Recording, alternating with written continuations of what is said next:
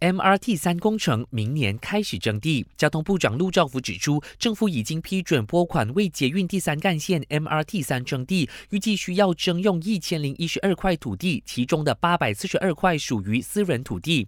他预计这个征地程序需要耗时两年，以分阶段的形式完成。至于 MRT 三的路线是否已经拍板定案，陆兆福就说，交通部已经有了初步规划，但还没最终敲定。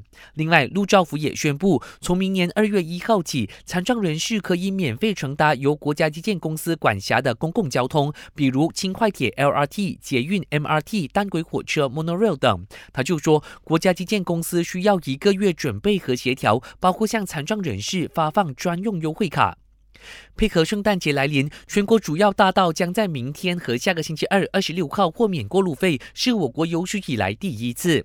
工程部副部长纳杜斯里阿莫马斯兰指出，这项优惠共涉及四千二百六十万令吉拨款，加上农历新年开斋节和屠妖节的免过路费措施，政府目前合共拨出了二亿零六百一十九万令吉。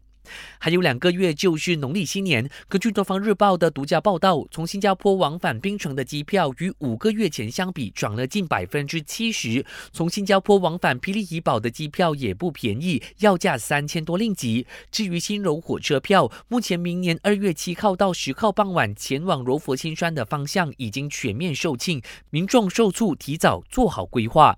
感谢收听，我是嘉俊。